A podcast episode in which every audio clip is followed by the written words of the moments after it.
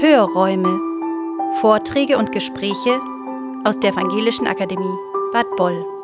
Regelmäßig veröffentlichen wir hier interessante Vorträge oder Gespräche, die bei uns an der Akademie stattgefunden haben. Herzlich willkommen zu einer neuen Episode der Hörräume.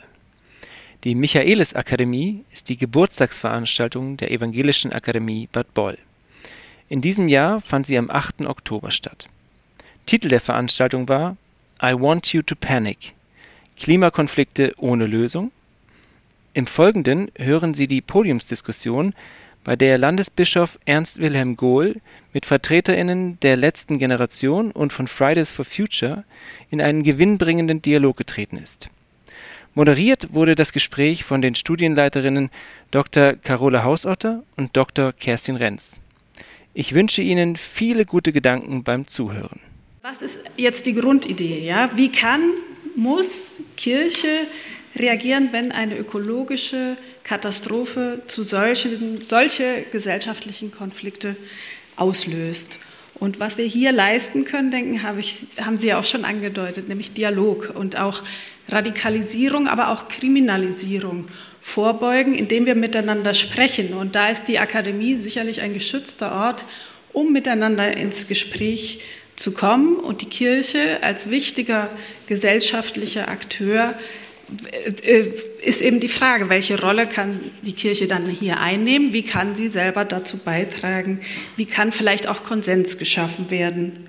Und wie kommen wir zu einem konstruktiven Dialog? Das wollen wir heute Nachmittag genauso fragen. Wie, die, wie, wie kommen wir vielleicht auch zu einem gemeinsamen Handeln? Und ähm, die Gäste, zunächst möchten wir mal die Gäste vorstellen und das macht meine Kollegin. Wir haben eine, finde ich, ganz spannende Runde zusammenbekommen aus Kirche und Klimabewegung und unser erstes und herzliches Willkommen geht an Landesbischof Ernst Wilhelm Gohl, über dessen Zusage wir uns unheimlich gefreut haben. Lieber Bischof Gohl, Sie kommen gerade von der 700-Jahr-Feier der Stuttgarter Stiftskirche und sind auch nachher gleich im Anschluss noch bei einem Termin dann verpflichtet, müssen also auch pünktlich aufbrechen. Das äh, will ich nur erklären, falls der Bischof dann nachher hier, hier hinaus eilt, dann hat das nichts mit der Veranstaltung, hoffentlich nichts mit der Veranstaltung zu tun. Ja, ja, also ein großartiges Zeichen, dass Sie trotz dieser engen Taktung heute an die Akademie gekommen sind.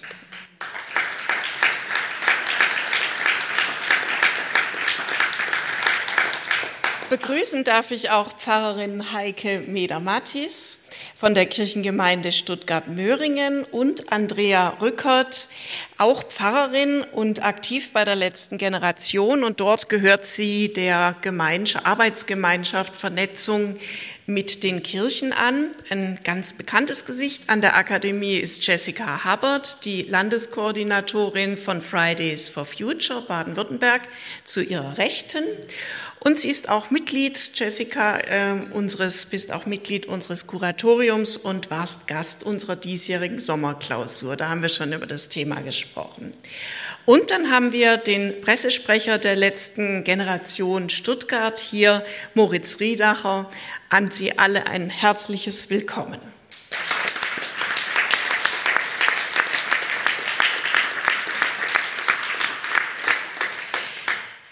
Liebe Frau Meder-Mattis, lassen Sie uns, ich sitze so ein bisschen ungeschickt, ich möchte Sie auch anschauen.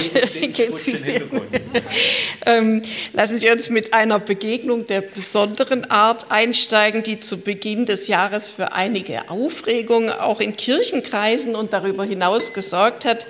Es war der Weihnachtsgottesdienst in der Möhringer Auferstehungskirche, der dieses Jahr live übertragen werden sollte in der ARD, also eine ganz besonders sowieso schon aufregende Angelegenheit.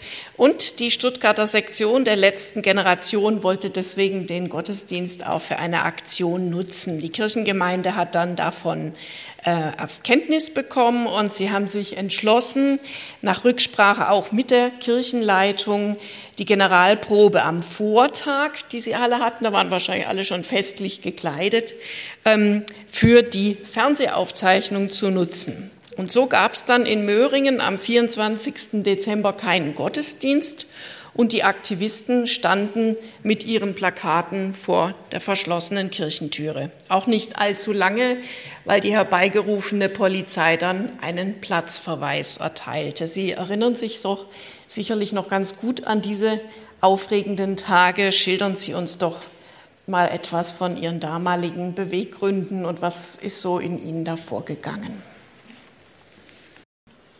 Viel. Ja, als ich äh, drei Tage eben vor Heiligabend ähm, auf meinem Handy äh, bei einem zufälligen Blick die Nachricht äh, las, dass die äh, letzte Generation eben, oder wir einen anonymen Hinweis da bekamen, dass die letzte Generation plant, den Gottesdienst zu stören und eben auch ähm, verschiedene Gruppierungen aufgerufen sind, sich an der Aktion zu beteiligen. Ähm, da konnte ich das erstmal gar nicht glauben. Ich habe mit so etwas hätte ich nicht gerechnet. Nun ist eben so ein äh, Gottesdienst ja schon aufregend genug. Ähm, da war natürlich, als ich diese Nachricht gelesen habe, mein Adrenalinpegel noch mal etwas weiter oben. Und äh, ja, und dann hat sich aber relativ schnell für mich wie ein Schalter umgelegt äh, und es galt für mich eben einen kühlen Kopf zu bewahren und erst einmal zu gucken, gut, jetzt ist die Situation so, sie ist anders, als ich das gedacht habe und geplant habe. Jetzt musst du diese Situation so gut es geht handeln. Und äh, ja auch nochmal eben auch in besonderer Weise da auch eine Führungsverantwortung da eben auch übernehmen. Ähm, Aber Sie haben, Sie haben sich ja dann Hilfe geholt. Also man war ja miteinander. Genau, also es war natürlich schnell klar, dass ich auch gucken musste, wer, wer muss das jetzt wissen, äh, mit wem muss ich da jetzt kommunizieren. Ähm, und dann war schon auch schnell klar, wenn das jetzt je eine größere Dimension annimmt, wir wussten ja letztlich gar nicht, äh, was geplant ist, es hätte auch ein Fake sein können, auch das war natürlich nicht klar, aber es war dann schon klar, dass ich auch schnell die äh, Kirchenleitung damit einbeziehen muss. Ähm, ja, und letztlich aber auch diesen Schulterschluss brauche, also natürlich auch diese Unterstützung in dieser Situation gebraucht habe. Und dann war das natürlich nicht von Anfang an klar, wie die Entscheidung da fallen würde. Wir haben uns dann zusammen mit dem SWR und der Rundfunkpfarrerin und der Kirchenleitung haben wir verschiedene Möglichkeiten angesprochen und hin und her überlegt und ähm, Sie können sich vorstellen, dass das keine leicht, leichte Entscheidung war und auch keine leichtfertig getroffene Entscheidung, da die wir an diesem Donnerstagabend am 22. getroffen haben und dann sind aber da so die Würfe gefallen, dass wir gesagt haben, doch, wir wollen auch, dass es diesen Gottesdienst gibt, ähm, dass ein ARD-Gottesdienst da ausgestrahlt werden kann und haben uns dann eben für diese Aufzeichnung entschieden. Es genau. hat ja dann so im Nachhinein recht viel auch harsche Reaktionen gegeben, Leserbriefe in der lokalen Zeitung. Wie würden Sie sagen, wenn Sie jetzt das noch so nach fast einem Jahr äh, nochmal betrachten, ähm, hätten Sie, also was, was ist Ihre Schlussfolgerung eigentlich daraus, was, was als Lesson learned, was würden Sie sagen, nehmen Sie da mit? Auch im, also auch in dem äh, Eingedenk, was da alles an Reaktionen auch auf Sie zukam, ne? das war ja schon manchmal heftig. Also ich, ich, muss für mich sagen, ich bin noch immer im Reinen mit dieser Entscheidung und hätte, glaube ich, die Entscheidung eben auch zusammen mit der Kirchenleitung nicht anders getroffen. Also da bin ich zufrieden oder es war in Ordnung so. Also ich denke, es war wirklich auch eine besondere Stresssituation eben auch für uns da vor Ort. Und ja, mein Blick ging da auch auf zweierlei. Also zum einen hatte ich natürlich die Verantwortung für all die, die diesen Gottesdienst mit mir gestaltet haben, auch die vielen Kinder, die da vor Ort waren, ähm, dass wir diesen monatelang vorbereiteten Gottesdienst eben auch feiern können. Ähm, und zum anderen hat, hat man natürlich aber mit so einem ARD-Gottesdienst auch eine besondere Verantwortung für die Fernsehgemeinde, ähm, wo natürlich auch, ja, es ist eine besondere Gemeinde an Heiligabend. Also da sitzen natürlich viele Ältere vor dem Fernseher, die keine andere Möglichkeit haben, einen Gottesdienst äh, zu besuchen. Auch Menschen, für die das das letzte Weihnachten war im Kreis der Familie. Menschen, die im vergangenen Jahr einen Menschen verloren haben und damit wund am Herzen sitzen. Genau, also und letztlich, ja, Weihnachten ist das Fest der Hoffnung. Diese Hoffnung sollte an diesem Abend groß gemacht werden und Raum bekommen. Und für mich ging es in keiner Weise ähm, darum, eben äh, da Türen zuzuschlagen. Im Gegenteil würde ich sagen, auch jetzt gerade im Nachhinein, sondern es ging eben nicht um Konfrontation oder geht mir auch nicht um ja, ein Kapern der Veranstaltung, sondern wichtig, denke ich, ist es, miteinander im Gespräch zu sein, so wie wir das jetzt hier heute sind. Also wichtig, diese Seite zu hören und die andere Seite haben wir auch dabei. Frau Rückert, Sie sind ja als Vertreterin der Vernetzungsstelle Kirche und letzte Generation ganz gut vertraut mit derartigen Konflikten.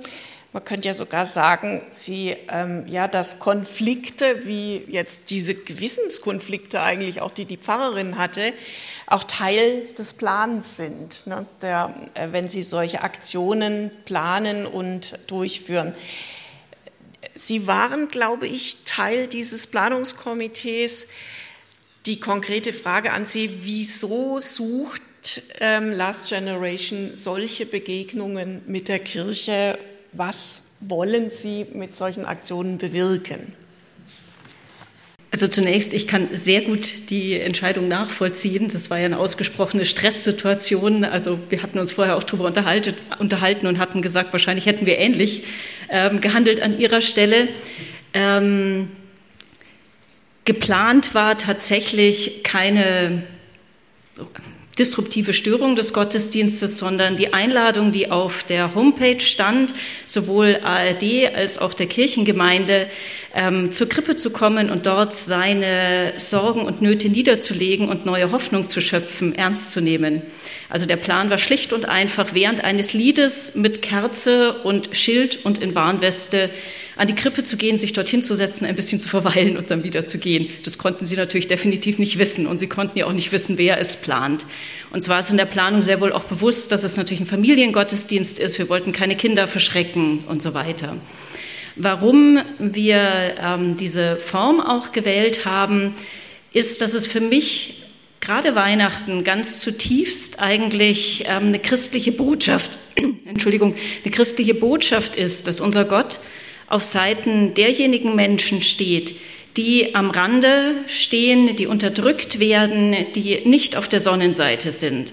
Und wenn man sich die Realität der Klimakatastrophe heute anschaut, dann ist es so, dass schon heute in Ländern des globalen Südens Milliarden Menschen wirklich leiden, ihre Menschenrechte werden mit Füßen getreten, Menschen sterben, Schauen Sie auf die Seite von Amnesty International. Ich finde es wirklich unfassbar, wenn man sich das anschaut, dass durch die Klimakrise wirklich sämtliche Menschenrechte beeinträchtigt werden. Ähm, und für mich ist gerade Weihnachten unser Fest, wo ja ähm, Jesus eben nicht prachtvoll geboren wird in, äh, im Palast und gefeiert wird, sondern eben bei den Ärmsten auf der Flucht zur Welt kommt. Ähm, womit deutlich gemacht wird, was sich für mich wie ein roter Faden durch die gesamte Bibel zieht, dass unser Gott auf Seiten derjenigen steht, die eben nicht die Macht haben, die eigenen Ansprüche durchzusetzen. Ähm, und das wird für, also das ist für mich wirklich gerade im Weihnachtsfest ganz zutiefst verankert. Und wir haben aber Weihnachten oft sehr verkitscht. Für uns ist Weihnachten das schöne, gemütlich fühlen in der Familie. Und ich fand es deshalb, oder wir fanden es wirklich eine wichtige Entscheidung, diese für mich urchristliche Botschaft deutlich zu machen, hoffentlich in einer Form, die eben nicht verschreckt hätte. Also das war schon unser Anliegen, aber einfach das deutlich zu machen. Und natürlich hat es eine Reichweite, so ein ARD-Fernsehgottesdienst. Ja, ja. Das heißt eigentlich, ähm, wenn ich jetzt fragen würde, hätten Sie es nochmal so geplant und durchgezogen oder eben wurde ja nicht durchgezogen, würden Sie sagen, ja, das würde ich jetzt wieder so planen? Die Frage stellt sich ja, wenn Sie jetzt mit äh, Frau Medamatis vorher gesprochen hätten, wäre Sie nicht verunsichert worden und ähm, Sie hätten möglicherweise die Aktion durchführen. Aber genau das ist ja der Kern. Ne? Man, es ist kein Protest mehr, wenn ich ihn vorher ankündige, oder es ist nicht die Form des Protests dann, die die letzte Generation durchzieht. Also wir machen parallel ja durchaus auch das, dass wir geplante Sachen mit Kirchengemeinden machen. Ähm, wir wussten ja natürlich nicht, das wussten Sie auch vorher nicht, dass es irgendwie zu Ihnen durchsickert. Wir haben tatsächlicherweise in unserer Gruppe diskutiert, ob wir Kontakt aufnehmen. Ähm, und wir haben uns dann dagegen entschieden, aus mehreren Gründen. Wir konnten es natürlich auch nicht abschätzen, ähm, wie sie reagieren. Und ähm, Hätten Sie es nicht gewusst, wäre es natürlich im Gottesdienst eine ganz kurze Stresssituation gewesen, die ja aber, nachdem es nicht besonders disruptiv war, sondern wir auch wieder gegangen wären nach diesem Lied, glaube ich, nicht so schlimm gewesen wäre. Ähm, ich kann mir vorstellen, wenn wir vorher den Kontakt aufgenommen hätten, wäre es ähnlich stressig gewesen wie jetzt, wo Sie es zufällig erfahren haben, muss ich sagen. Ja, es gab im Anschluss dann informelle Gespräche mit Ihnen, Herr Gohl, äh, zwischen der letzten Generation und Ihnen. Und ähm, Sie vertreten ja immer wieder, oder auch in der Kirche wird vertreten, äh, die Kirche als äh, Mahner, Mittler und Motor. Das ist äh, Mahner, Mittler in dem Fall eben auch im Wege des Dialogs, in den Dialog zu treten, miteinander zu sprechen. Ähm, nun haben die Protestanten das Wort Protest ja schon im Namen ein Stück weit. Und ist Protest eben vielleicht auch ein positiver Motor am Anfang einer jeden Transformation? Also wie soll die Motorfunktion der Kirche aussehen?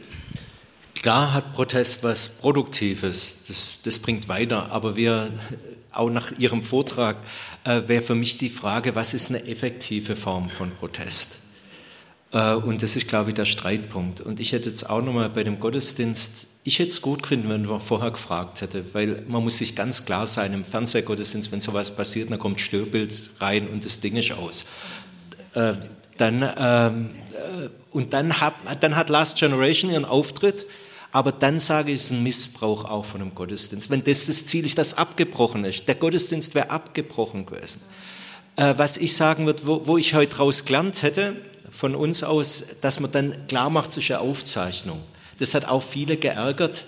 Bei uns sind viele Protestbriefe eingekommen, äh, wo wir dann auch klar sagen, aufgrund von Vorkommnissen wurde der Gottesdienst ähm, äh, dann vorher aufgezeichnet. Das heißt nicht, dass man in einem Gottesdienst, und da bin ich theologisch ganz bei Ihnen, Frau Rückert, was wir an Weihnachten feiern. Aber äh, für mich ist die Frage, wie kommt die Botschaft dann auch so an, ohne dass dann das einzige Thema wäre, Last Generation hat diesen Gottesdienst ähm, einfach dazu geführt, dass man abgebrochen hat. Ähm, und das, glaube ich, wäre im Anliegen auch nicht gut gewesen. Aber wir müssen Protest, ist klar, und wegen dem diskutieren wir miteinander. Herr Riedacher, wir hatten ja dann, ich hatte auch manche, äh, wir hatten ja manche Kontakte, weil es da, die eine Seite fand es klasse, ihr habt die auflaufen lassen, so in dem Stil war überhaupt nicht die Absicht, sondern wir haben gesagt, wir wollen für Familie, für, für Kinder einfach, äh, dass die ihren Gottesdienst gut feiern können. Und die anderen haben gesagt, ihr verweigert euch dem Gespräch, weil es heißt, er kommt zur Krippe und jetzt ladet er die Menschen aus. Und das hat dann dazu geführt, Herr Riedacher, dass wir mal miteinander Kontakt aufgenommen haben und ich mich sehr gefreut habe. Ich habe Ihnen ja über Instagram was kurze Nachricht, dass Sie sofort angerufen haben und dass wir dann auch so Gespräch auswenden. Das finde ich wichtig, dass wir miteinander sprechen, aber auch deutlich sagen in so einem Gespräch, wo wir einfach auch unterschiedliche Positionen haben. Also da war Kirche total unmittelbar, auch nahbar. Das, das, das war ihr besonderes Anliegen, oder? Hier die Hand zurückzureichen und. Genau, genau wir brechen nicht das Gespräch ab, sondern das Anliegen ist wichtig. Und mich hat einfach interessiert, was, was motiviert Sie. Und das Gespräch war für mich erhellend. Wirklich, es hat mir geholfen, auch im Verständnis. Ja, Herr Moritz Riedacher, Sie sind 27 Jahre alt widmen sich voll und ganz Ihre ganze Zeit, ihr, ihr widmen Sie der Klimabewegung, wie gesagt, derzeit als Pressesprecher der letzten Generation. Sie haben uns im Vorgespräch uns beiden erzählt, dass Sie ähm, ja gerade weil Sie gläubiger Christ sind und eine hohe Meinung von der Kirche haben, genau deswegen auch Teil dieser Möhringer Protestaktion sein wollten und auch dabei waren. Ähm, aktuell sind aber die meisten Aktionen, an denen Sie teilnehmen, als Sitzblockaden geplant und Sie setzen sich dabei massiven Anfeindungen aus. Physisch, physisch und auch, kann man ja wirklich sagen, psychisch, das muss einem schon nachgehen, was einem da so widerfährt. Wie geht es Ihnen eigentlich dabei und ja, wieso machen Sie das? Ja, also ähm, da kann ich vielleicht erstmal ein Beispiel anführen, das mir ähm, neulich in Berlin passiert ist. Ähm, da haben wir gerade den Wendepunkt laufen. Also alle Menschen sind eingeladen, ähm, uns auf vielfältige Art und Weise in der Stadt Berlin zu unterstützen. Das beschränkt sich selbstverständlich nicht nur darauf, dass Menschen vorher ein Protesttraining absolvieren und vorbereitet auf die Straße gehen und dort den Protest ausführen, sondern überstreckt sich über viele weitere Arbeitsgruppen. Und ähm, genau, bei einem Protest ist mir das tatsächlich passiert. Da sind wir auf die Straße gegangen und ein ja, Autofahrer stand schon bereit mit einem Pfefferspray und hat uns mit diesem Pfefferspray tatsächlich attackiert, hat uns direkt in die Augen gesprüht damit. Sie waren bereits schon äh, fest, festgeklebt? Nein, wir, waren, wir haben uns gerade hingestellt, dann stand er schon da. Also ähm, so, also ich vermute mal, er war, genau, er hat sich darauf eben auch schon in gewisser Weise vorbereitet, das anzuwenden, das Pfefferspray. Und hat das dann auch getan. Das war für mich sehr, sehr erschreckend und schockierend, weil ich natürlich, ich verstehe die Wut, die dieser Protest auslöst und ähm, was ich aber dann denke, ist tatsächlich, wie würden diese Menschen handeln, wenn es tatsächlich um den Erhalt der Lebensgrundlagen geht? Wie würden solche Menschen handeln, wenn es nicht mehr genug Wasser und Nahrung für uns alle hier gibt? Ne? Wenn solche, wenn unser Protest, der ja ja, wir haben es ja gehört und äh, ja, der einfach friedlich ist und bleibt und wir haben uns auch in dieser Situation einfach äh, dann einfach weggedreht natürlich und versucht äh, diesem Pfefferspray-Strahl auszuweichen, dann einfach friedlich die Kontenance zu bewahren ähm, und den Respekt auch zu behalten. Wie würden die Menschen reagieren, wenn es dann wirklich um den Erhalt der Lebensgrundlagen geht? Und das macht mir tatsächlich ja, das macht mir tatsächlich die meiste Sorgen, was ich dann so erlebe in den Protesten. Ähm, und ja, dann war noch die Frage, weshalb ich das mache. Ja, ähm, ich war am Anfang, ähm, bin ich gestartet bei Fridays for Future in Stuttgart, habe dort auch viele Demos angemeldet, ähm, habe mich mit der Klimakrise auseinandergesetzt, ähm, entsprechende Literatur, wissenschaftliche Literatur gelesen und ja, ähm, irgendwann kam ich tatsächlich, bekam ich die Möglichkeit, dann im Oktober 2021 ins Ahrtal zu gehen. Und da gab es ja die Ahrtal-Flut, wir haben es alle mitbekommen. Und ja, ich war dabei, ich habe als Fluthelfer dort unterstützt durch eine ähm, Organisation, die ich auch durch, eine, ähm, durch einen Fridays for Future Protest kennengelernt hatte. Es war die ähm, Umweltgewerkschaft ähm, und Dort haben wir dann unter anderem einer älteren Dame geholfen, den Putz von den Wänden ihres Kellers mit Elektrohämmern zu lösen, damit die Versicherung ihr einen entsprechenden Schadensersatz zahlt. Und das habe ich mitbekommen und danach bin ich durch den Ort auch gelaufen, um die ganze Zerstörung zu sehen. Und ja, dann war bei mir das Gefühl da, es braucht mehr Vehemenz, es braucht einen Protest, der die Dringlichkeit nochmal in ganz anderer Form uns allen nochmal vor Augen führt. Und ähm, ja, ähm, gleichzeitig habe ich mitbekommen, dass zu den Fridays for Future Protesten, die immer aufwendiger wurden, auch bei uns in Stuttgart, immer weniger Leute kamen, immer weniger Leute dazu kamen. Das hat so in mir drin auch ein sehr einfach ein Dilemma ausgelöst, was kann ich jetzt noch machen? Ähm, ich möchte die Menschen aufwecken, ich möchte sie aufrütteln. Und ähm, ja, dann startete, gab es ja erstmal den Hungerstreik in Berlin. Äh, vielleicht haben es die einen oder anderen mitbekommen, dass Menschen im Hungerstreik, zuletzt auch im trockenen Hungerstreik waren. Und danach die Protestaktionen ähm, mit dem sogenannten Containern. Und ähm, da haben wir sehr viel Zuspruch bekommen tatsächlich. Und so ist das Ganze dann entstanden, dass ich dachte, ja, ähm, auf diese Art und Weise, ähm, durch die erfolgten Selbstanzeigen, die danach kamen, die Öffentlichkeit nochmal ein bisschen mehr darauf ziehen, um was es eigentlich geht hier, dass wir eben ähm, mit unseren Ressourcen einfach unglaublich verschwenderisch umgehen. Und bis heute gibt es ja kein Lebensmittelrettengesetz, was viele andere Länder auch schon haben. Ähm, und es ist auch nur das ein Teil von dem, was bewegt werden könnte. Und äh, ja, ich habe immer mehr verstanden, dass es den einfach vollumfänglichen Einsatz von uns allen braucht und bin dann ähm, nach und nach immer mehr in diese Vollzeit ähm, dann auch eingestiegen. Ja, jetzt wurde Fridays for Future schon erwähnt und wir haben ja Jessica Hubbard hier als Vertreterin von Fridays for Future und ich denke, euch bewegt wahrscheinlich auch, dass äh, angesichts der drohenden Klimakatastrophe sich so wenig tut. Äh, wird sicherlich auch äh, bei euch diskutiert.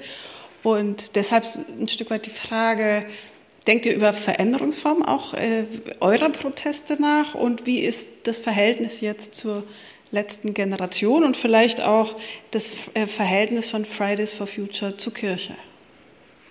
Das sind einige Fragen auf einmal. Ähm, ich würde mal ganz kurz damit anfangen. Eigentlich dachte ich, ich möchte, müsste einen sehr weiten äh, kleinen Lauf hier vollführen, um zu einem bestimmten Wort zu kommen, aber es ist vorhin schon gefallen und das war Ohnmacht. Da hatten Sie schon drüber gesprochen. Und ein bisschen auszuholen, um diese Frage zu beantworten. Ich habe das Gefühl, dass in Social Media, in den generellen Medien, in den Zeitungen suggestiert wird, dass Ohnmacht nur den Einzelnen betrifft. Aber in den vielen Praktikas, die ich inzwischen gemacht habe, ich bin bei Fridays for Future jetzt seit fünf Jahren, seit ich 16 bin, inzwischen bin ich 21. Und ich habe einiges miterlebt inzwischen, viel Veränderung, viel Ohnmacht. Und zwar nicht bei den Einzelnen, sondern strukturelle Ohnmacht, politische Ohnmacht, die sich ausbreitet, die in der Politik zu sehen ist, die in der Wissenschaft zu sehen ist, die an Universitäten zu spüren ist und zuletzt auch im Aktivismus zu spüren ist. Genau das, was du beschrieben hast, Moritz. Aktivisten leiden an einer Ohnmacht gleichermaßen wie Leute, die den Klimaschutz und den Klimawandel leugnen. Und das finde ich sehr faszinierend, dass diese Ohnmacht geteilt wird. Und uns suggestiert das wird, dass wir auf verschiedenen Seiten stehen, aber schlussendlich hat die Gesellschaft dieselbe Ohnmacht zu spüren. Dieselbe Ohnmacht, die uns alle lähmt lähmt in der Frage, wie machen wir weiter, lähmt in der Frage, wie fangen wir an. Und ich denke, diese Ohnmacht zu besiegen, ist eine der wichtigsten Fragen für uns in uns selbst. Wie besiege ich meine Ohnmacht? Wie werde ich aktiv? Wie kann ich aktiver werden? Wo finde ich meinen Wirkungsbereich? Aber auch die Ohnmacht gesellschaftlich. Wie arbeiten wir zusammen? Wie schaffen wir, dass die Politik sich nicht gegenseitig blockiert, dass die Politik sich nicht durchgängig gegenüber der Veränderung auch sträubt? Wir haben eine Ohnmacht, eine Angst vor Veränderung und wir haben eine Angst vor zu wenig Veränderung zeitgleich.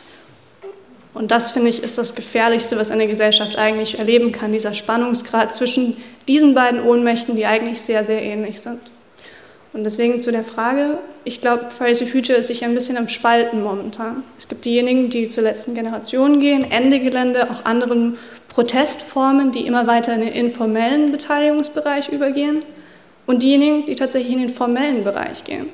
Ich selbst bin zum Beispiel niemand, der wirklich gerne auf Protesten unterwegs ist, obwohl ich in den fünf Jahren inzwischen mehrere auch organisiert habe, an unglaublich vielen teilgenommen habe. Ich war sogar in Lützerath mit 35.000 anderen Menschen. Ich kenne die Leute, die in Lützerath bis zum letzten Moment waren, sehr, sehr gut. Und ich bin kein Mensch für große Massen. Das heißt, wir alle verändern uns, wir alle lassen zu, dass wir verändert werden durch die Situation. Und ich denke, es ist eine Entscheidung, dieser Ohnmacht gegenüberzustehen und für sich zu entscheiden, entweder stärker in den informellen Protest zu gehen oder vielleicht, viele von Fridays for Future sind jetzt in Parteien drin, versuchen auf kommunaler, Landes-, sogar Bundesebene innerhalb der Politik, innerhalb der Wissenschaft durch ihren Abschluss an den Hochschulen Veränderungen zu bringen. Und ich denke, diese Veränderungen sehe ich gerade sehr stark. Fridays for Future wird, so seltsam das klingt, ich habe mit 16 angefangen, irgendwie mit uns erwachsen. Wir verändern uns. Genau. Und die anderen Fragen.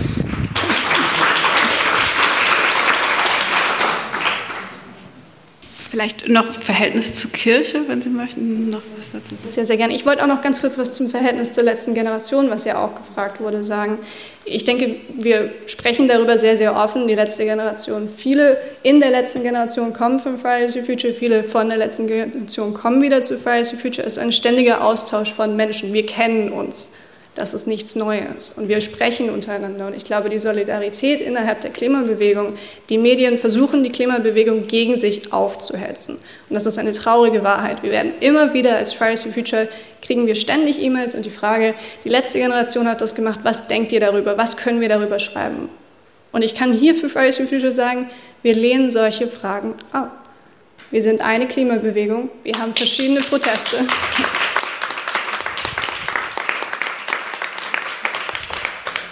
Wir haben verschiedene Protestformen. Wir besiegen unsere Ohnmacht auf unseren eigenen Wegen. Aber die Klimabewegung ist nur stark, wenn wir zusammenhalten.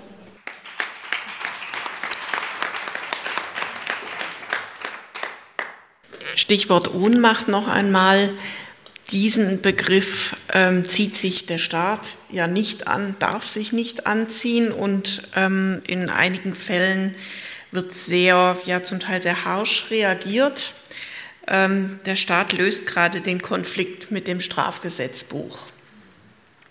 Aktuell, Moritz Riedacher, sind Sie zu vier Monaten Haft verurteilt, ohne Bewährung, auch weil Sie sich vor Gericht nicht einsichtig gezeigt haben, so die Amtsrichterin. Wie weit würden Sie denn persönlich gehen, um dem Klimaschutz zu seinem Recht zu verhelfen? Also persönlich würde ich, ja, bin ich bereit, ähm, wie Sie schon angesprochen haben, ähm, so juristische Konsequenzen eben auch in Kauf zu nehmen. Das heißt Gefängnis und ja, Gefängnisstrafen ähm, dann auch in Kauf zu nehmen, ähm, die es dann gibt. Persönlich mache ich alle Proteste, die sich im Rahmen der ähm, Gewaltfreiheit befinden, des gewaltfreien. Und da haben wir tatsächlich bei der letzten Generation einen sogenannten Protestkonsens, an den sich auch alle, die in den Protest gehen, dann auch halten. Und das wird dann, also ich habe es vorhin ja auch, angesprochen, mit Hilfe von Protesttrainings dann auch den Menschen, ähm, auch mit Hilfe von Rollenspielen, wo sie sich in die Position des Autofahrenden dann auch begeben, und das eben auch nachempfinden können, um ähm, genau ähm, das Nachspüren und na, also genau auch einfach diese ja, ähm, beidseitige Perspektive dann auch einzunehmen und äh, genau, um einfach zu sagen, ja, in, in der Rahmen dieses gewaltfreien Protests bin ich bereit, ähm, ja, ähm, mich in Vollzeit zu engagieren. Ja, sehr weit. Ähm, Frau Hönsch, wir würden Sie gerne auch noch mal ins Gespräch holen, ähm, weil Sie ja zum Schluss gerade noch mal äh, die Narrative aufgemacht haben. Also wie ist es jetzt eigentlich möglich, ähm, noch ja, die, diesen gesellschaftlichen Widerstand ein Stück weit zu überwinden oder vielleicht doch auch äh, unter, mehr Unterstützung zu finden? Und da hatten Sie auf die äh, Narrative verwiesen und gesagt, vielleicht würde das, könnte das etwas verändern. Da würde ich Sie gerne fragen, ob Sie darauf nochmal eingehen könnten, dass wir ein Stück weit überlegen, äh, wie es auch anders weiterging oder wie es sich verändern könnte. Ja, ich glaube, mit den, also mit den Klimaprotesten verbunden ist ja auch, oder mit der, also weil Sie jetzt die Ohnmacht angesprochen haben, äh, vielleicht erstmal noch kurz, kurz dazu, das finde ich schon einen sehr guten Punkt. Aber ein Teil versetzt die Ohnmacht in Aktivität und ein Teil in Passivität. Ähm, und ein paar Mutige gehen voran, sozusagen, die die Ohnmacht versuchen ähm, zu überwinden. Aber zu den positiven ähm, Narrationen, ich habe das tatsächlich, ich habe das auch im Vorgespräch, glaube ich, gesagt, ich ähm, vergleiche das immer mit, früher war ich ein, wie viele junge Mädchen, Herz für Tiere abonniert und eine große Tierliebhaberin. Und trotzdem haben mich diese Stände, die früher noch viel häufiger waren, der Tierschutzorganisation immer extrem abgeschreckt. Also wo dann die, diese Tiere von den Bilder von den Tierversuchen waren, da habe ich einen großen Bogen drum gemacht. Und ich glaube, das ist derselbe Effekt. Ja, vielleicht ist es besser zu zeigen, wie wollen wir mit den Tieren zusammenleben, wie wollen wir mit den Tieren, den Geschöpfen umgehen ähm, und nicht diese starke negative Narration. Also das ist das, was mich da, dazu sozusagen bringt. Ich glaube aber nicht, ähm, dass wir jetzt, ähm, also dass es ein stattdessen ist. Also wir brauchen wirklich, glaube ich, diese jungen Leute, die uns immer wieder sagen, die uns das immer wieder vor Augen halten. Ähm, aber man muss, wir müssen eben, und ich weiß nicht, wer da der Akteur zu wäre, auch ähm, gelingende Erzählungen ähm, ähm, finden, weil man ja wirklich, also dieses Krise als Chance ist ja ein bisschen abgedroschen, aber in einem anderen Umgang mit der Natur, mit unserer Umwelt, läge ja auch ganz viel Kraft. Also wir könnten vielleicht tatsächlich alle ein besseres Leben führen. Ja? Also lasst uns versuchen. Diese positive ähm, Motivation, ich glaube, ähm, die braucht es. Und wenn ich darf, würde ich auch noch kurz was zum, zu der kirchlichen Haltung sagen, weil ich das ganz interessant für mich auch finde. Ähm, und weil ich natürlich einerseits persönlich kann ich das sofort nachvollziehen. Aufzeichnungen, man kriegt diese Nachricht, oh Gott, was passiert da, man hat auch Verantwortung. Ähm, und andererseits sind mir so zwei Sachen aufgefallen. Also Sie haben gesagt, wir wollten ja das auch die Hoffnung groß machen. Ähm, und Sie haben gesagt, ja, Protest braucht, ist produktiv, ähm, aber die hätten uns mal vorher ansprechen sollen. Also das ist so ein bisschen, also Protest ja, aber bitte nicht bei uns, ja. Nein, ich, ich überspitze es ja jetzt. Ja, und auf der anderen Seite auch das, was ich ja bewusst am Ende gesagt habe. Hoffnung, wir wollten Hoffnung und Ruhe in diesem Gottesdienst. Also ist es die Zeit dafür? Ist es Zeit für Hoffnung im Sinne von Beschwichtigung? Oder ist es nicht Zeit im Hoffnung, also Hoffnung von positiven Narrationen? Und es gehört eben zu unserer gesellschaftlichen Realität dazu. Wir können das nicht aussperren. Ähm, wir müssen das einfach anpacken.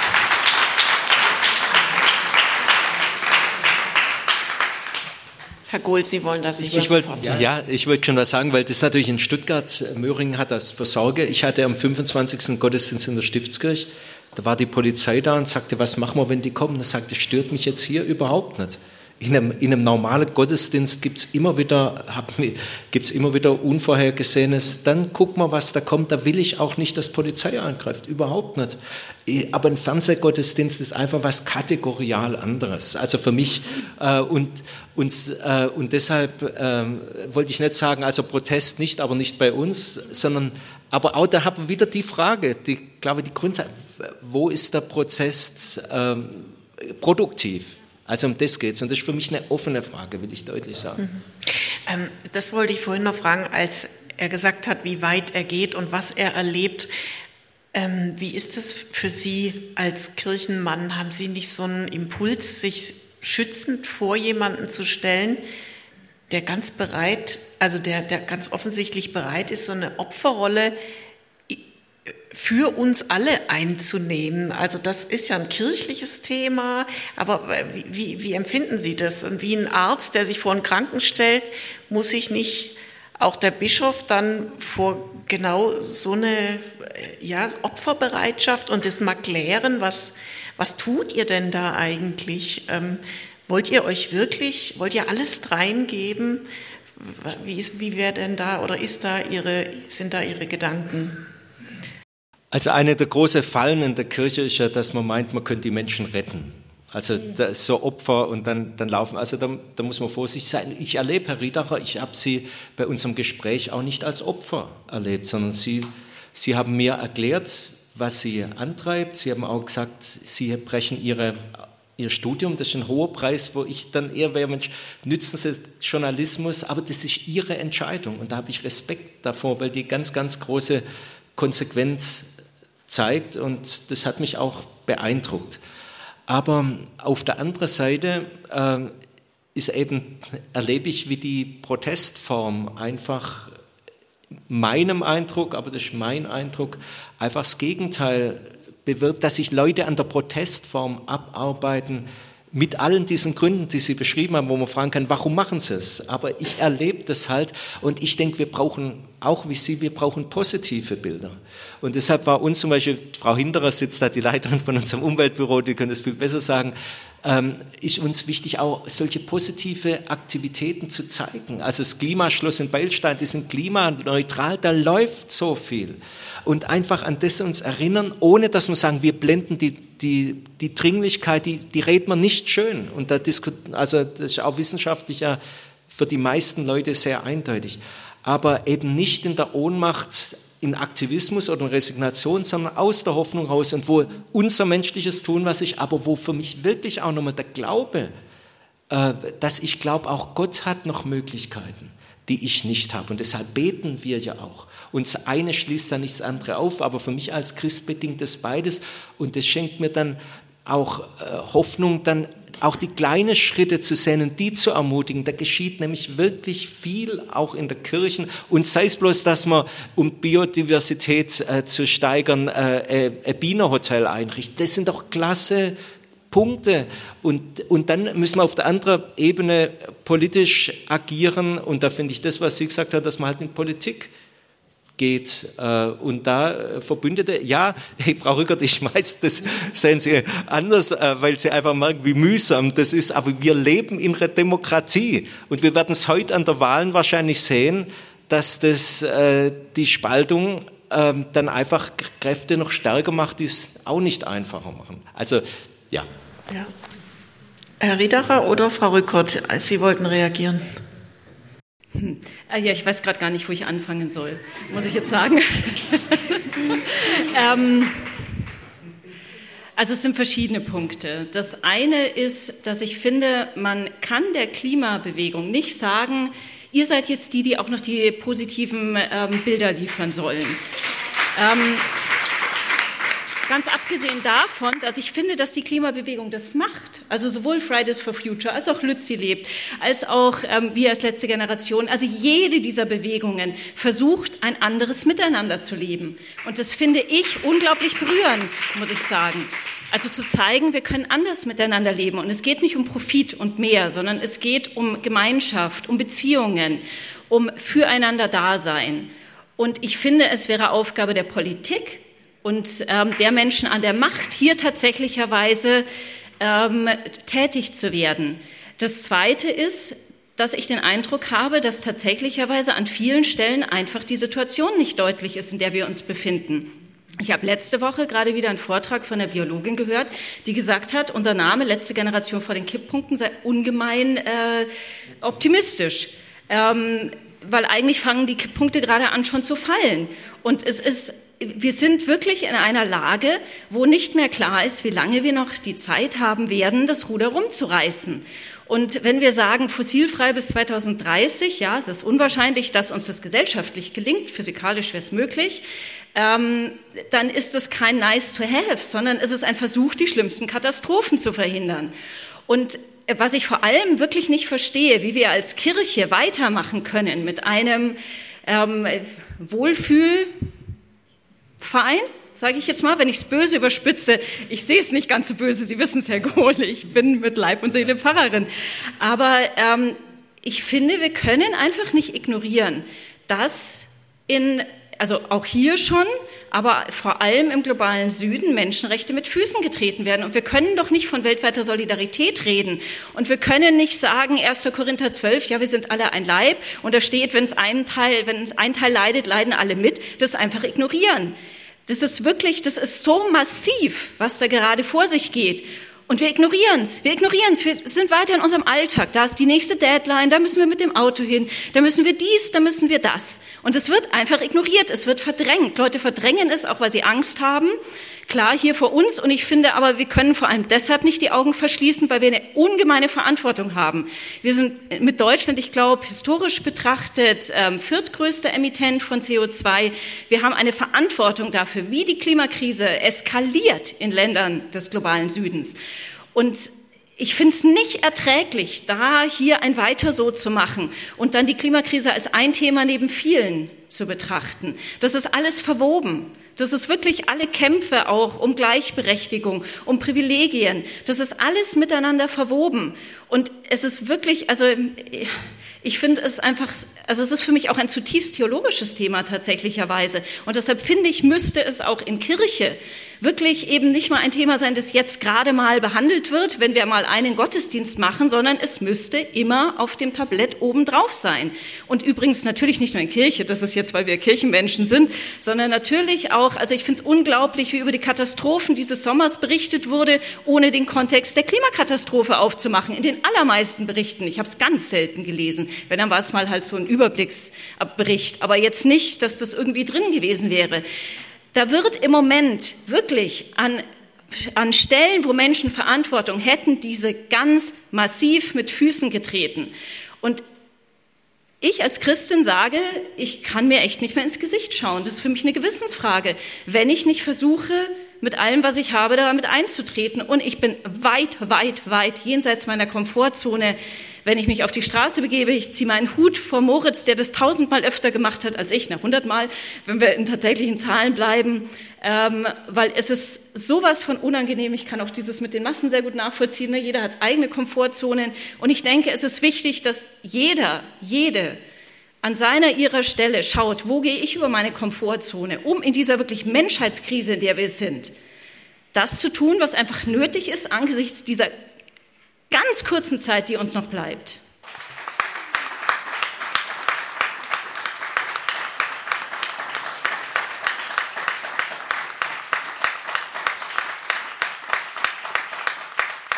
Frage jetzt an meine beiden Kirchenleute links von mir.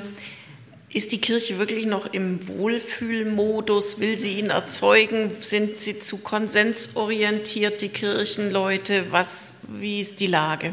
Also Frau Rückert hat ja selber gesagt, man spitzt auch zu und das ist recht, da wird deutlich. Ähm, nee, wir sind nicht in der Komfortzone, aber wir haben Klimaschutzgesetz beschlossen, das wir jetzt konsequent umsetzen. Es wird Riesendiskussionen geben, weil das viel Geld kostet, absolut. Und jetzt nur auch nochmal, wenn man raun, viele, es gibt den schönen Begriff problemschaffende Lösung. Also, dass manche Lösungen, die du einfach machst, die schafft neue Probleme.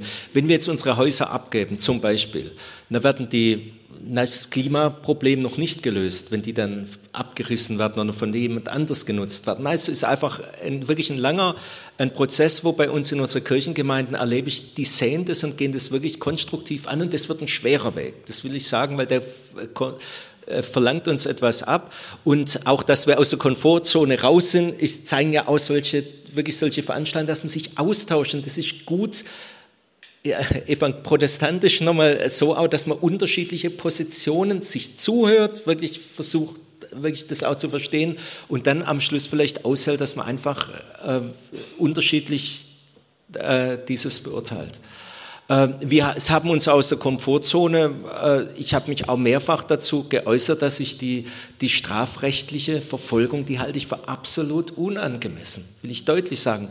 Also wenn wir jetzt auch gerade wieder denken, die Präventionshaft, die wurde eingeführt, aber das wissen Sie als Wissenschaftlerin besser als ich, um Terrorismus abzuwehren. Wenn wir jetzt in, in, nach Israel schauen, da wissen wir doch, was Terrorismus ist.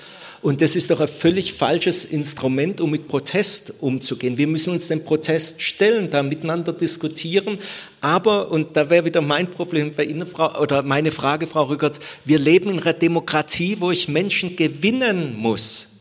Die muss ich gewinnen. Und das ist unsere große Aufgabe miteinander. Und ich erlebe eben auch, dass, dass diese Protestform viele dafür nützt, sich da einfach sich über Protestform aufzuregen, anstatt sie sich überlegen, wie kann jeder und jede von uns ihren Beitrag dazu leisten und was kann dazu die Politik machen. Ja, ich möchte auch auf jeden Fall auch reagieren als eine, die ja diese Dinge eben auch vor Ort in der Gemeinde umsetzt.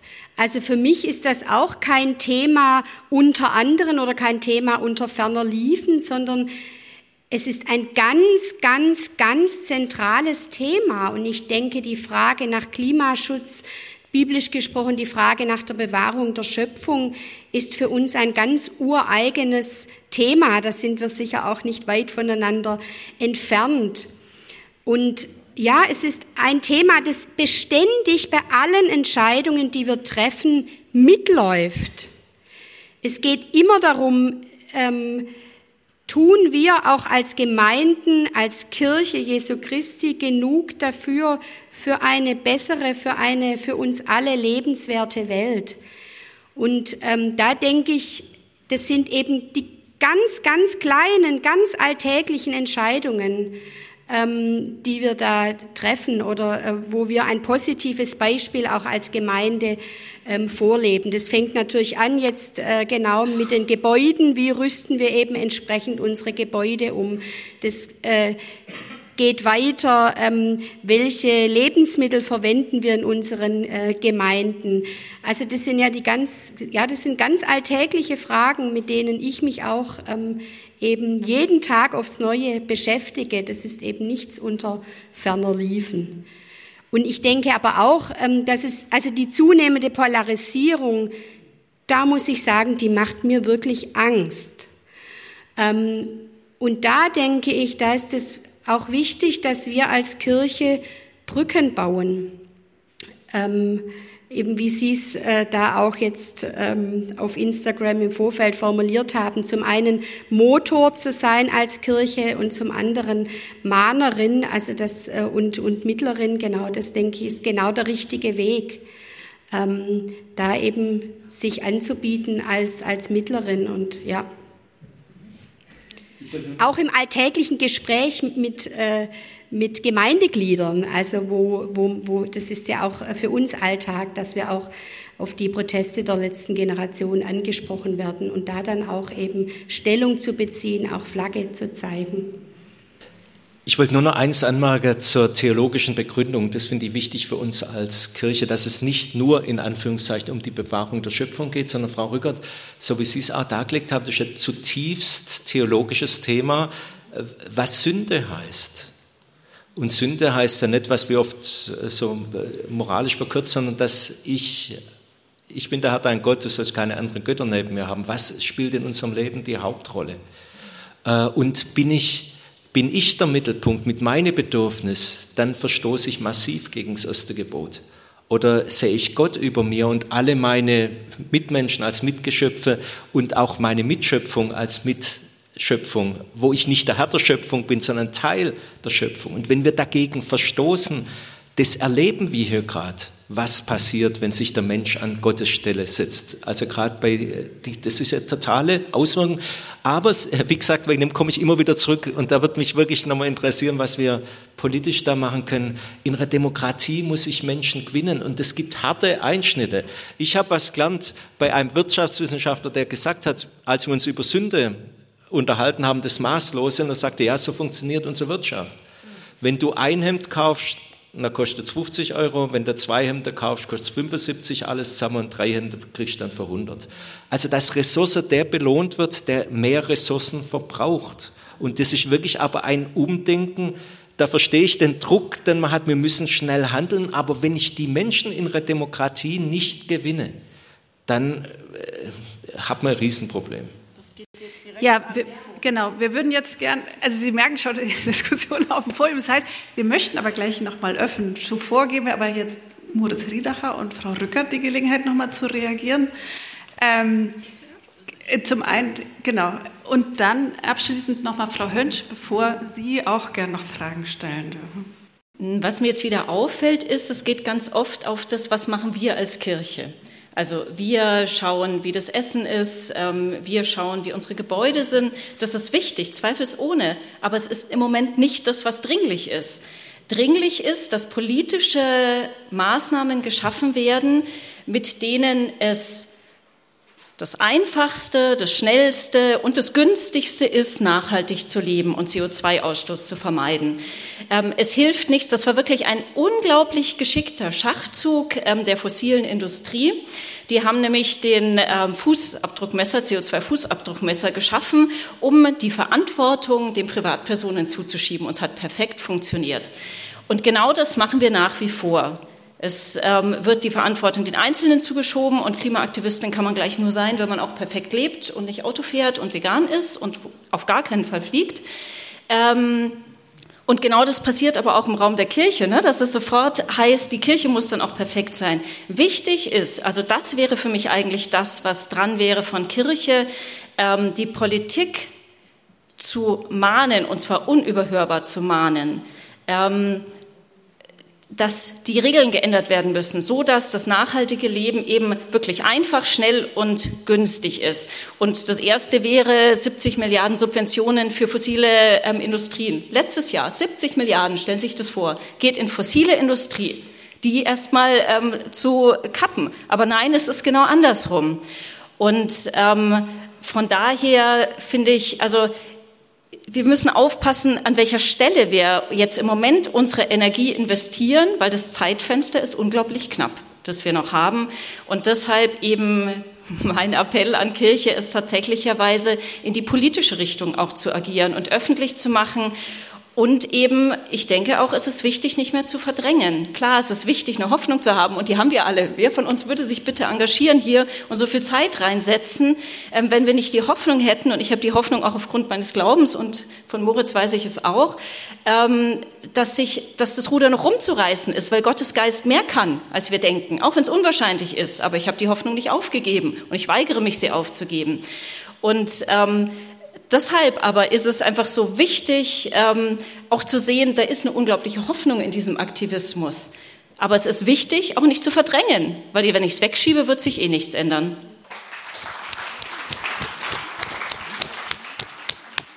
Ja, ich wollte einfach nur noch kurzen Satz von äh, zu, kurzen Satz zu, dazu sagen, dass ähm, ja, weil ja vorhin auch angesprochen wurde, ähm, so ein, eine positive Vision auf irgendwie aufzumachen als Klimabewegung. Ähm, da wollte ich einfach noch sagen, ja, vielleicht ist es noch eher angebracht, den Gerechtigkeitsaspekt noch mehr in den Vordergrund zu stellen und dass es da vielleicht noch der ein oder anderen Stelle vielleicht noch deutlicher von unserer Seite sein könnte, weil es natürlich auch an vielen Stellen auch systematisch für Menschen einfach verhindert wird, ähm, ein für einfach, ja, genau, in ihrem Bereich einen Wandel zugunsten des Klimas und auch unserer Umwelt eben zu vollziehen. Das ist manchmal in bestimmten Berufsfeldern, ich denke nur an ja, Bauern beispielsweise, wirklich nicht einfach. Und ich glaube, das müssen können oder das können wir im Rahmen von Protesten natürlich auch machen. Und das versuchen wir auch. Als wir saßen dann auch letzte Woche mit Heuballen vom, vom Brandenburger Tor, um einfach zu zeigen, ja, von Brandenburg, ja. Und Landwirtinnen. Und Landwirtinnen, genau. Ähm, Dankeschön. Mit Landwirten vom Brandenburger Tor. Also wir versuchen, diese Themen eben auch zu zeigen, dass ja diese Bereiche, diese Berufsfelder, dass wir da miteinander arbeiten und äh, ja miteinander mittlerweile uns im zivilen Widerstand befinden. Das hat auch einen Grund, weshalb die Landwirte uns da in, unterstützt haben. Ne? Das machen die auch nicht leichtfertig, so, ähm, weil sie eben vielleicht Bock haben auf äh, äh, Repression, sondern weil ja, sie feststellen, in ihrem Bereich komme ich an Grenzen, da will ich einen Unterschied machen, ich bin dazu bereit, ich sehe die Möglichkeit, aber es wird mir halt eben unterbunden. Ja, vielen Dank. Also auch schon die Idee, wie, wie, die anderen, wie andere gesellschaftliche Gruppen mit einbezogen werden können. Ich weiß nicht, ob Sie dazu vielleicht auch was sagen wollten, Frau Hell. Also zu verschiedenen Sachen. Erstmal zu den positiven Narrationen. Also nein, die Klimabewegung äh, muss das nicht auch noch leisten. Die machen schon genug sozusagen und sie leben ja auch andere also sie leben ja auch vor, wenn man sich ein bisschen mehr damit auseinandersetzt, sieht sie ja, dass es nicht nur eine oberflächliche, äh, es geht nicht nur um Klimagerechtigkeit, es geht ja um viel tiefer gehenden Wandel auch. Insofern, also würde ich dem total zustimmen und auch dieser Sache, es geht nicht darum, wer wann wohin mit dem Auto fährt und ähm, was ähm, konsumiert und was isst, sondern das muss politisch gelöst werden. Und da glaube ich auch, da könnte auch tatsächlich die ähm, Kirche in der Verantwortung sein. Und zu Ihrer Frage auch nochmal, dazu wollte ich ohnehin noch was sagen. Also zu diesem äh, demokratische Zustimmung und gesellschaftliche Spaltung und so weiter. Ähm, ich habe das ja versucht im Vortrag auch zu machen. Wenn man das ein bisschen mehr aus einer historischen Perspektive sieht, es ist ja gar nicht die Aufgabe der letzten Generation, unbedingt ähm, äh, jetzt demokratische Mehrheiten zu organisieren, sondern erstmal wach zu rütteln, weil man ja sagen muss, das hat ja Fridays for Future schon gemacht. Ja? Und ich will die Leistung auch gar nicht schmälern, ganz im Gegenteil, die haben sehr viel bewirkt. Ja? Aber der Punkt ist, demokratische Zustimmung zu organisieren hat nicht gereicht. Also das hat ja nichts verändert. Also da waren ja wirklich viele Menschen auf der Straße und es stimmt, zum Beispiel der Timmermans hat wohl gesagt, den Green Deal hätte es ohne Greta Thunberg nicht gegeben. Also es hat was bewirkt, aber wir stecken trotzdem noch fest, wir haben nicht mehr so viel Zeit. Und deswegen würde ich ähm, schon sagen, so historisch betrachtet, ist diese Ablehnung erstmal normal. Es geht ums Eingemachte. Wir wehren uns, ja. Also sozusagen die Gesellschaft wehrt sich, die Politik wehrt sich. Ähm, aber mit der Zeit kann das doch schon demokratische Zustimmung generieren. Ja, vielen Dank. Wir haben öfter mal jetzt heute Mittag gehört, Bürgerrechtsbewegung, Last Generation, Fridays for Future, das hat alles einen gemeinsamen Stamm, eine gemeinsame Wurzel. Und ähm, ein zentraler Satz aus einer der wichtigsten Bürgerrechtsbewegungen war, I have a dream, ich habe einen Traum. Ich frage jetzt in die Runde, ohne dass wir das vorher abgesprochen haben, wer sagt mir in ein, zwei Sätzen, nein, in einem, bitte in einem Satz, ich habe einen Traum. Wie kommen wir in eine Konfliktlösung hinein? Sie merken, es brodelt. Es brodelt im Saal, es brodelt draußen, es wird heute Abend wieder brodeln. Wie kommen wir in eine Konfliktlösung? Haben Sie einen Traum, eine Vorstellung? Einsatz, bitte, bitte. Gleich, Herr Gohl. Ich habe den Traum, ganz schlichter Traum, dass wir einfach einander zuhören. Ich habe den Traum, dass wir, auch wir uns nicht gegeneinander ausspielen lassen, so wie es vorher innerhalb der Bewegung genannt wird, dass auch wir uns nicht gegeneinander ausspielen lassen, sondern miteinander an einem Strang ziehen und miteinander im Gespräch sind und bleiben. Ich habe den Traum, und das ist jetzt nicht wissenschaftlich, sondern persönlich, dass wir alle so mutig sind, den, Klima, den Klimaprotestlerinnen zu folgen, die uns in dem Mut schon vorangehen. Ich habe den Traum, ich studiere Politik, Wissenschaft und Geschichte, dass wir uns daran erinnern, alles, was die Gesellschaft tatsächlich verbessert hat, dafür haben Menschen gekämpft.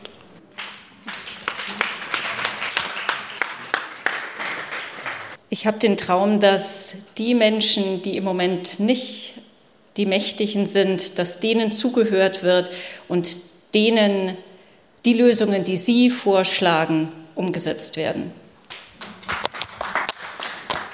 Ich habe den Traum, dass wir ähm, es schaffen, ehrlich zu kommunizieren, ehrlich die Probleme anzusprechen und ehrlich vor uns selbst zu sein vor allem ehrlich nach unserem Gewissen zu handeln. Ja, vielen herzlichen Dank in die Runde. Meine Damen und Herren, liebe Runde hier auf dem Podium, ehrlich sein, zuhören, Kompromisse vorschlagen, Vermittlung anbieten, das ist eigentlich das Einmaleins des Konfliktmanagements. Wir haben heute darüber gesprochen, was für Erwartungen die Klimabewegung an die Kirche hat, aber auch darüber, was Kirche anbieten kann. Und sie kann einiges anbieten, um Konflikte zu lösen und auch Antworten zu geben. Für mich, vielleicht aber auch für Sie ist dabei klar geworden, dass wir angesichts der konkreten Dialog- und Handlungsbereitschaft nie vergessen dürfen, Bilder der Hoffnung zu zeichnen. Das haben wir auch heute wirklich oft gehört. Und das ist uns auch wichtig, dass Sie mit diesem Gefühl hier auch heute den Saal verlassen, denn niemandem nutzt das Narrativ der Apokalypse. Ein Bild der Hoffnung haben wir ja hoffentlich auch auf dem Podium vermittelt, nämlich dass der Dialog immer lohnt, unsere Kernaufgabe hier an der Evangelischen Akademie Bad Boll und dass es nicht klug ist, die Klimabewegung in eine gute und in eine schlechte aufzuspalten. Das war jetzt mein Schlusswort und Sie haben schon gemerkt, ein bisschen hatte ich es vorformuliert, aber das mit der Hoffnung, das habe ich einfach fest drin. Ja, und mir bleibt noch, äh, dass wir uns ganz herzlich bei allen Beteiligten bedanken. Herrn Landesbischof Gohl für sein Mitwirken, aber auch für das gesamte Podium, für das engagierte Mitwirken hier heute Nachmittag und auch für Ihren Mut und Ihr Engagement. Äh, wenn es um den Klimaschutz geht. Und natürlich auch bei Ihnen, äh, bei unserem Publikum für Ihr Interesse.